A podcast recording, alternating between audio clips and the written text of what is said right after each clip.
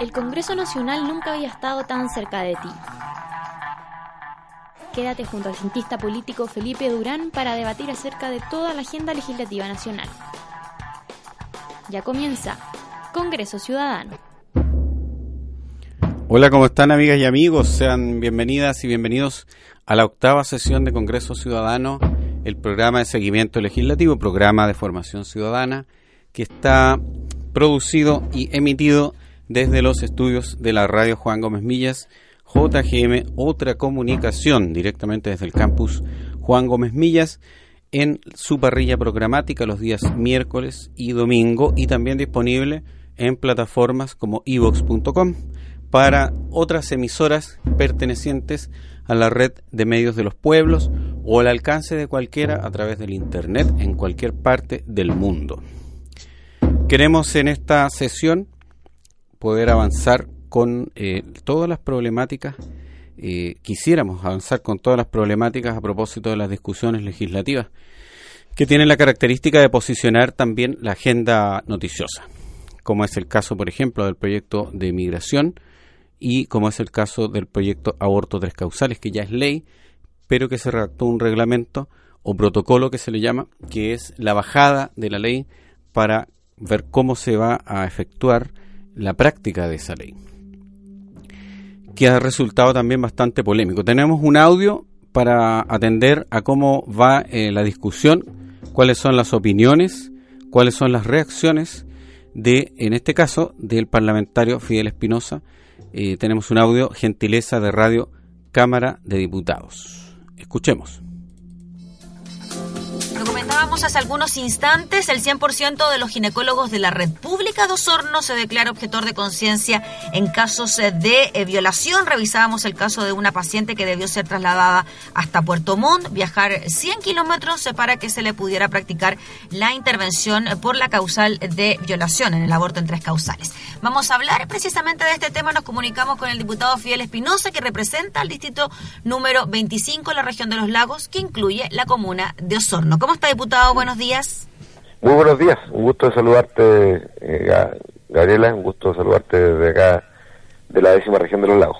Gracias, diputado, por atender el llamado. Bueno, la información apareció publicada en el Austral de Osorno y da cuenta de estas situaciones, diputado, donde el 100%, ah, estamos hablando de la totalidad de los ginecólogos de la red pública de esta ciudad, eh, manifestó su imposibilidad de realizar abortos por la tercera causal de violación por la objeción de conciencia. ¿Qué le parece a usted eso? Nos parece lamentable porque creemos de que hay un claro y marcado indicio de querer alterar el sentido de, una ley que lo que busca claramente es entregarle derecho a las mujeres chilenas cuando hay, en, definitiva, tres causales para poder, en definitiva, interrumpir un embarazo. Y las causales están claramente predeterminadas y no son susceptibles de interpretaciones de otro tipo. Usted las conoce cuáles son. Inviabilidad del, del feto, eh, peligro de vida de la madre cuando hay un embarazo riesgosísimo y en el caso de violación. Y hoy día lo que hacen justamente estos profesionales es tratar de aplicar el, el precepto de la objeción de conciencia para decir, mire, ¿sabe qué? Nosotros en los casos de violación no nos metemos, y efectivamente allí nosotros no vamos a dar nunca la luz verde para que eso se pueda materializar en los centros hospitalarios en los cuales nosotros estamos. Y eso desde mi punto de vista es eh, un mecanismo que altera un derecho que lograron las mujeres chilenas cuando se aprobó esta ley en el gobierno anterior. Diputado Fiel Espinosa, y dentro de lo que plantea la ley, un eh, especialista de la red pública puede alegar objeción de conciencia a la hora de practicar un aborto, porque ya nos habíamos enterado del cambio en el reglamento para que las instituciones privadas del sector privado pudiesen aplicar esta objeción de conciencia en sus instituciones, pero ahora también vemos que se está dando la red pública. Sí, pues eso nos parece aún más lamentable, nos parece mucho más lamentable.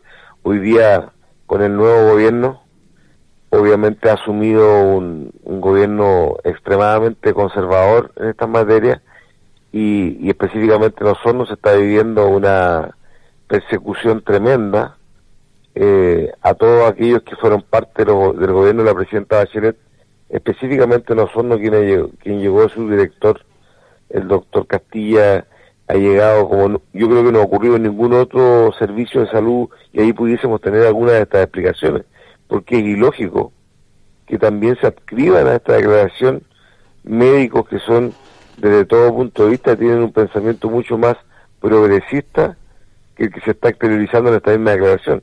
Y yo solo me atrevo a decir de que esto guarda una estricta relación con la forma en cómo el doctor, ¿no es cierto?, Castilla, que llegó a ocupar un cargo de subdirector del servicio Osorno, está empleando la amenaza para despedir a todo aquel que formó parte de la gestión anterior que encabezó el doctor Nelson Bello, que además fue una gestión tremendamente exitosa. Entonces yo, yo, yo quiero, eh, quiero por lo menos entender que por ahí eh, pudiese haber una tan eh, errada concepción de una ley que lo que busca es entregarle a la mujer chilena más derechos en las áreas y en las materias que, que te he detallado en la introducción de esta nota. Diputado Fidel Espinosa, pero fíjese que revisando la prensa hemos estado viendo que esto no solo se está dando en Osorno, sino que, por ejemplo, también en el Hospital Provincial de Huasco, en la región de Atacama, los cuatro profesionales del recinto se han acogido a la objeción de conciencia, por lo tanto, una persona que se quiera atender en Vallenar tiene que ser trasladada a Copiapó.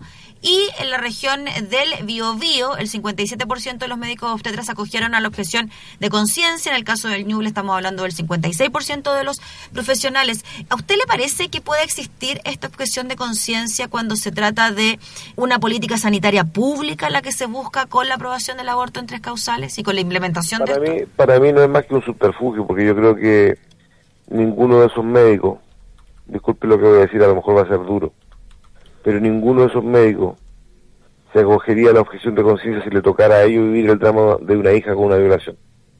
Lo digo con todas sus letras. Eh, ninguno de los políticos y hoy día se oponen, ¿no es cierto?, a la causal de la interrupción del embarazo por violación, se opondría si a una de sus hijas le, ocurriera lo que es el drama de una violación. Entonces, desde ese punto de vista se actúa con un egoísmo inusitado, un, conservadurismo falso, eh, y eso es lamentable, ¿no cierto?, en la política chilena, y no solamente en la política, sino que también, ¿no es cierto?, por parte de estos propios profesionales o facultativos que no se ponen en el, en el, en el, en el en la esencia misma del día a día de una persona que sufre, una familia o la víctima que sufre lo que es una de las enajenaciones más grandes que pueden existir en la sociedad como es eh, ser víctima de una violación. Entonces yo no, no comparto su criterio, no lo comparto. Eh, yo no estoy ni por aborto libre ni por nada de esas cosas, pero sí creo que estas tres causales fueron muy específicas, muy definidas, las aprobó el Parlamento y hoy eh, la pretenden echar abajo con subterfugio. Diputado, y en el caso de lo que ocurre con las instituciones de salud privadas, el tema ahí es si siguen recibiendo no aportes del Estado. Y según la justificación que se da por parte del MinSal, esto se hace para que se puedan seguir atendiendo pacientes del sector público en el privado, para no perjudicar a la mayoría de la población. En ese sentido, ¿no se podría hacer nada al respecto? Ahí estamos más atados de mano en, el sector privado. Todos sabemos, ¿no es cierto?, cómo actúan a ellos les gusta recibir los vouchers del Estado para eh, la externalización de ciertas prestaciones de salud, pero cuando se trata de políticas públicas, obviamente que adoptan medidas que muchas veces van en un sentido absolutamente contrario a la aplicabilidad de esas mismas políticas públicas.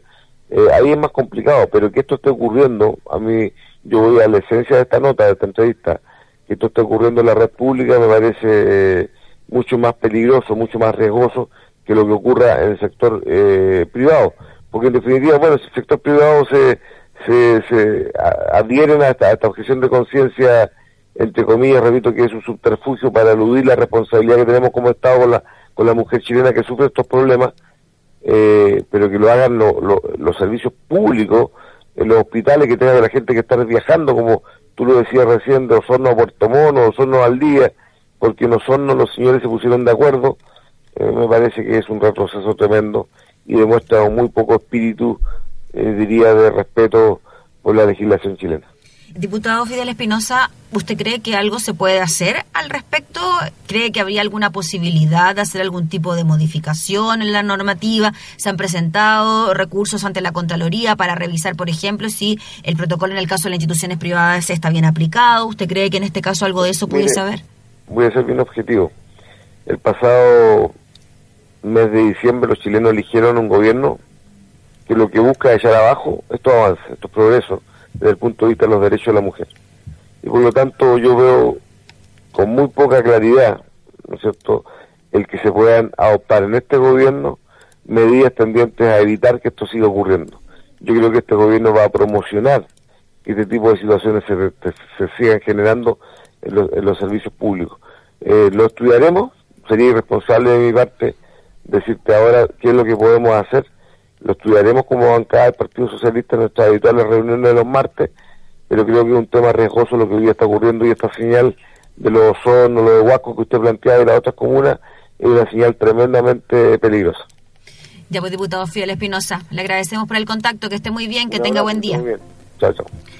Bien, ahí teníamos entonces las declaraciones del diputado Fidel Espinosa. Él representa precisamente al distrito número 25 en la región de los lagos, que incluye la comuna de Osorno. Ninguno de los médicos que se acogerían a la objeción de conciencia si es que se tratara de sus hijas en el caso de la violación, fue lo que dijo el diputado Fidel Espinosa en alusión a lo que ocurre con estos especialistas que se niegan a practicar el aborto por la tercera causal. Es un retroceso tremendo en la aplicación de la ley, fue lo que nos dijo el diputado socialista.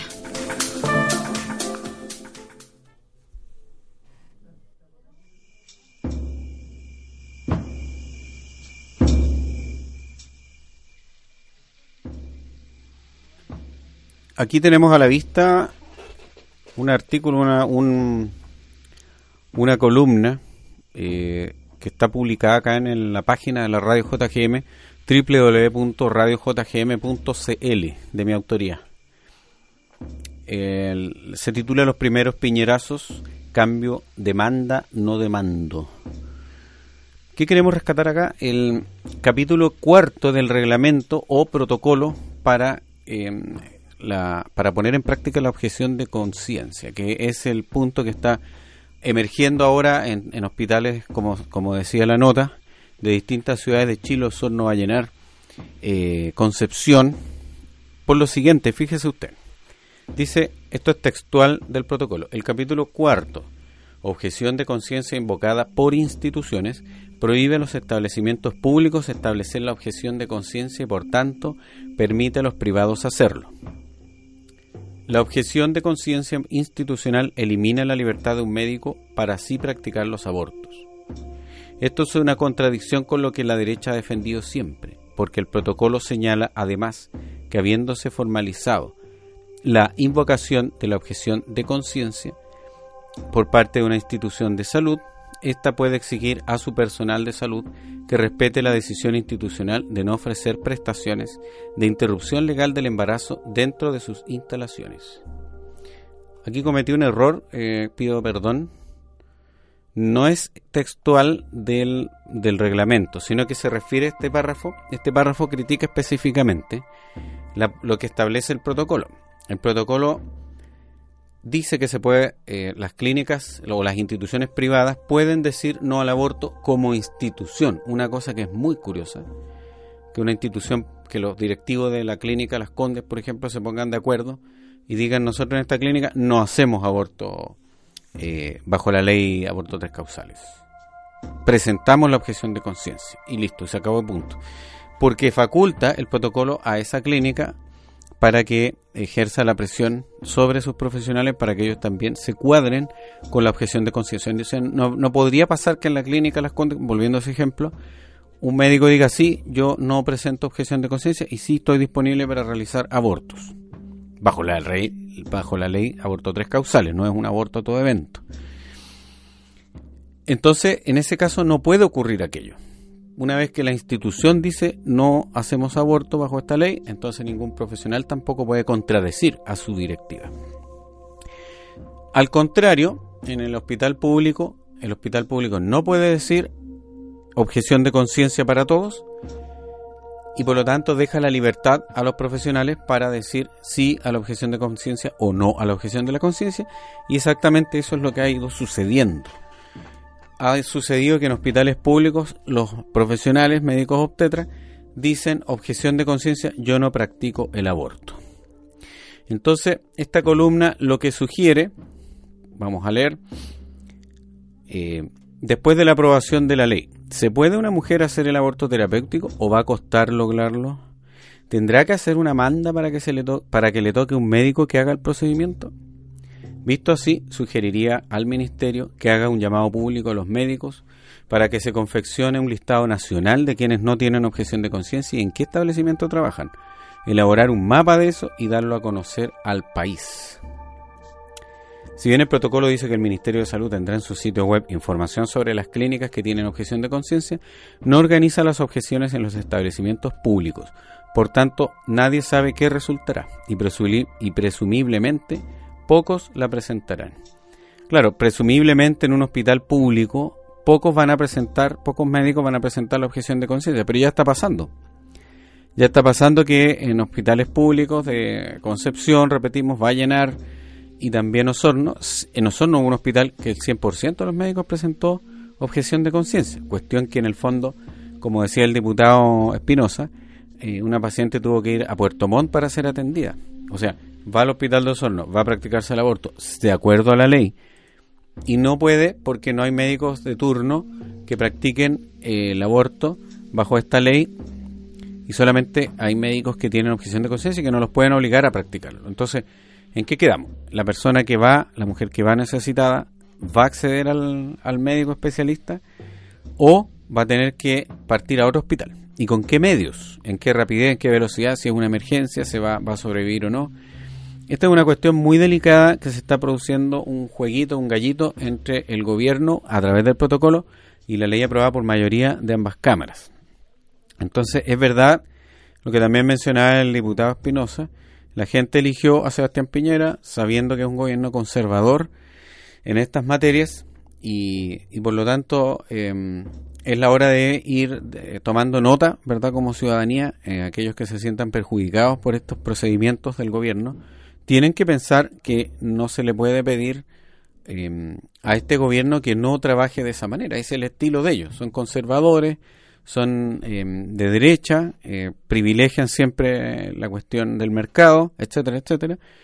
Por lo tanto, estas son las consideraciones que siempre uno debe tener cuando se trata de estos temas electorales. No votar por el más bonito, no votar por el más adinerado, no votar por el mejor, aparentemente el mejor o el más famosillo, sino que votar considerando los programas de gobierno, los principios que sustentan las coaliciones políticas. Y pasando también a otro tema que es muy interesante y muy importante, eh, vamos, el tema de la migración. Vamos a escuchar también en qué está esa discusión. También es un audio, gentileza de Radio Cámara de Diputados. La bancada de diputados del PPD PRO respaldó la presentación del proyecto de ley de migraciones que busca normalizar y actualizar el sistema de ingreso al país. Sin embargo, expresó su preocupación por el instructivo presidencial que contiene una serie de medidas que se adoptarán sin que exista una discusión legislativa previa. La diputada del PPD e integrante de la Comisión de Gobierno Interior, Andrea Parra, sostuvo que coincidimos con el Gobierno en que es urgente la regulación del sistema migratorio y contar con una ley acorde a los tiempos, pero nos preocupa que el Gobierno del presidente Piñera esté recurriendo nuevamente a la adopción de medidas administrativas para regular vía decreto las temáticas que a ellos les interesa. Me preocupa particularmente, ¿no es cierto?, que a partir del 23 de abril, según hemos escuchado, ¿no es cierto?, su anuncio, se acaban las visas temporales.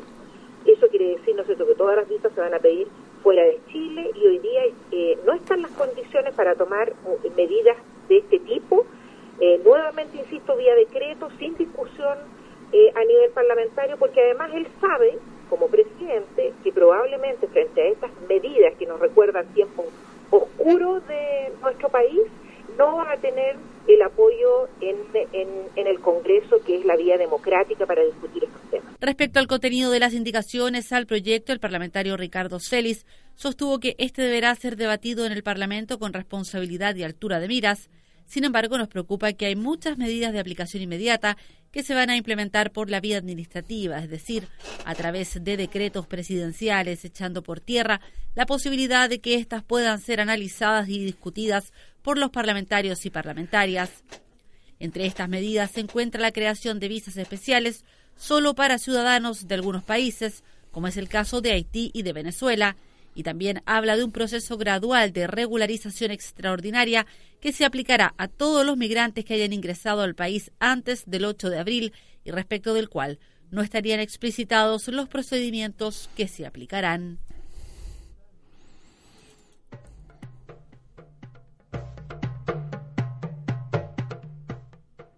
¿Qué les parece, amigas y amigos, la problemática que se plantea en este audio de Radio Cámara de Diputados? Prácticamente es eh, una situación de retroceso en términos de participación ciudadana bastante considerable.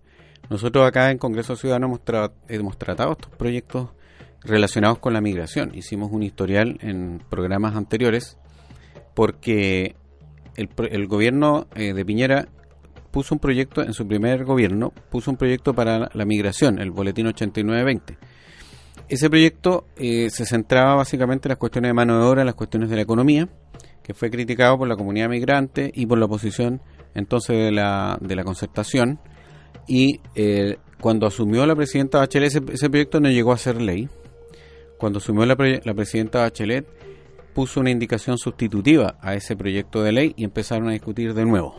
¿ya? Otra vez convocando las mesas de trabajo, eh, las mesas temáticas del Senado que tiene que ver con la migración y se hicieron todas las acciones de participación para generar un proyecto ley a partir de la indicación sustitutiva del proyecto anterior de Piñera.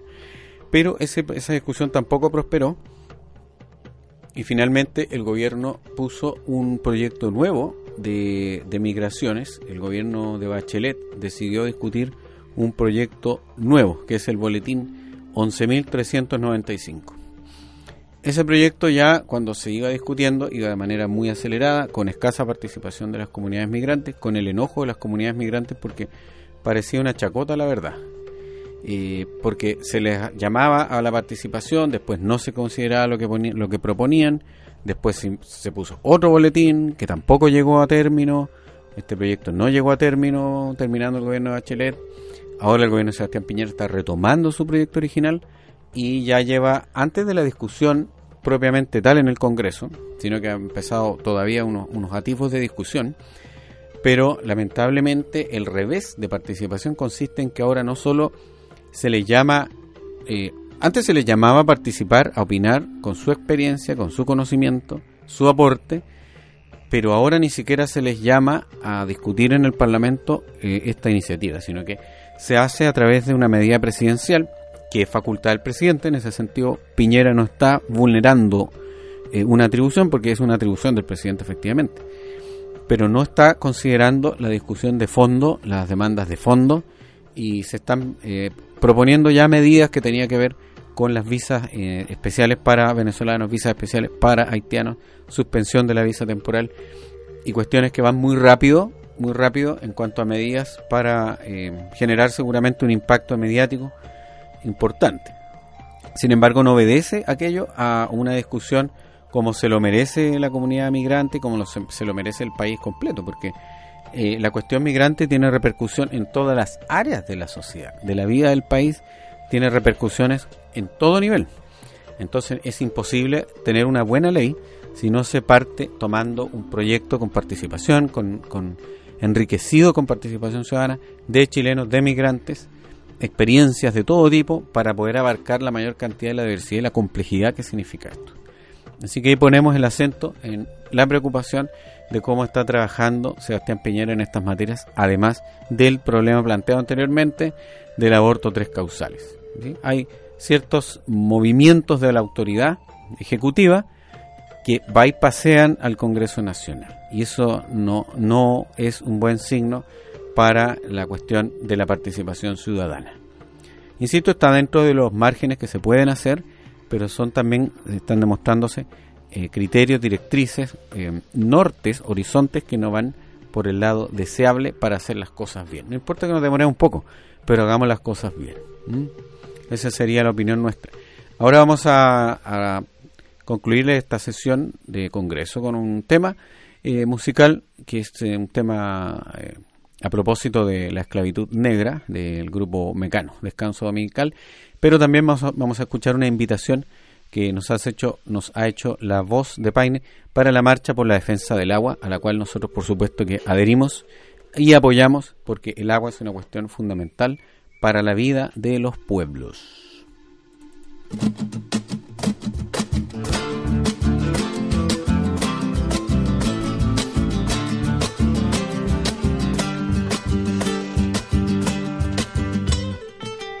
Hacemos un llamado a todos los movimientos y frentes sociales a movilizarse el próximo 28 de abril a nivel plurinacional, en todo el territorio chileno y ancestral, por la recuperación del agua para todos los pueblos y por el fin del sacrificio de nuestros territorios y comunidades en pos de la acumulación desenfrenada del modelo extractivista. Deja de justificarte, con caridad no vas a reparar el daño que causa. Agua para los pueblos, no más territorios en sacrificio. Sábado 28 de abril, de 11.30 a 2 de la tarde, en Plaza Italia. Convoca Movimiento por el Agua y los Territorios.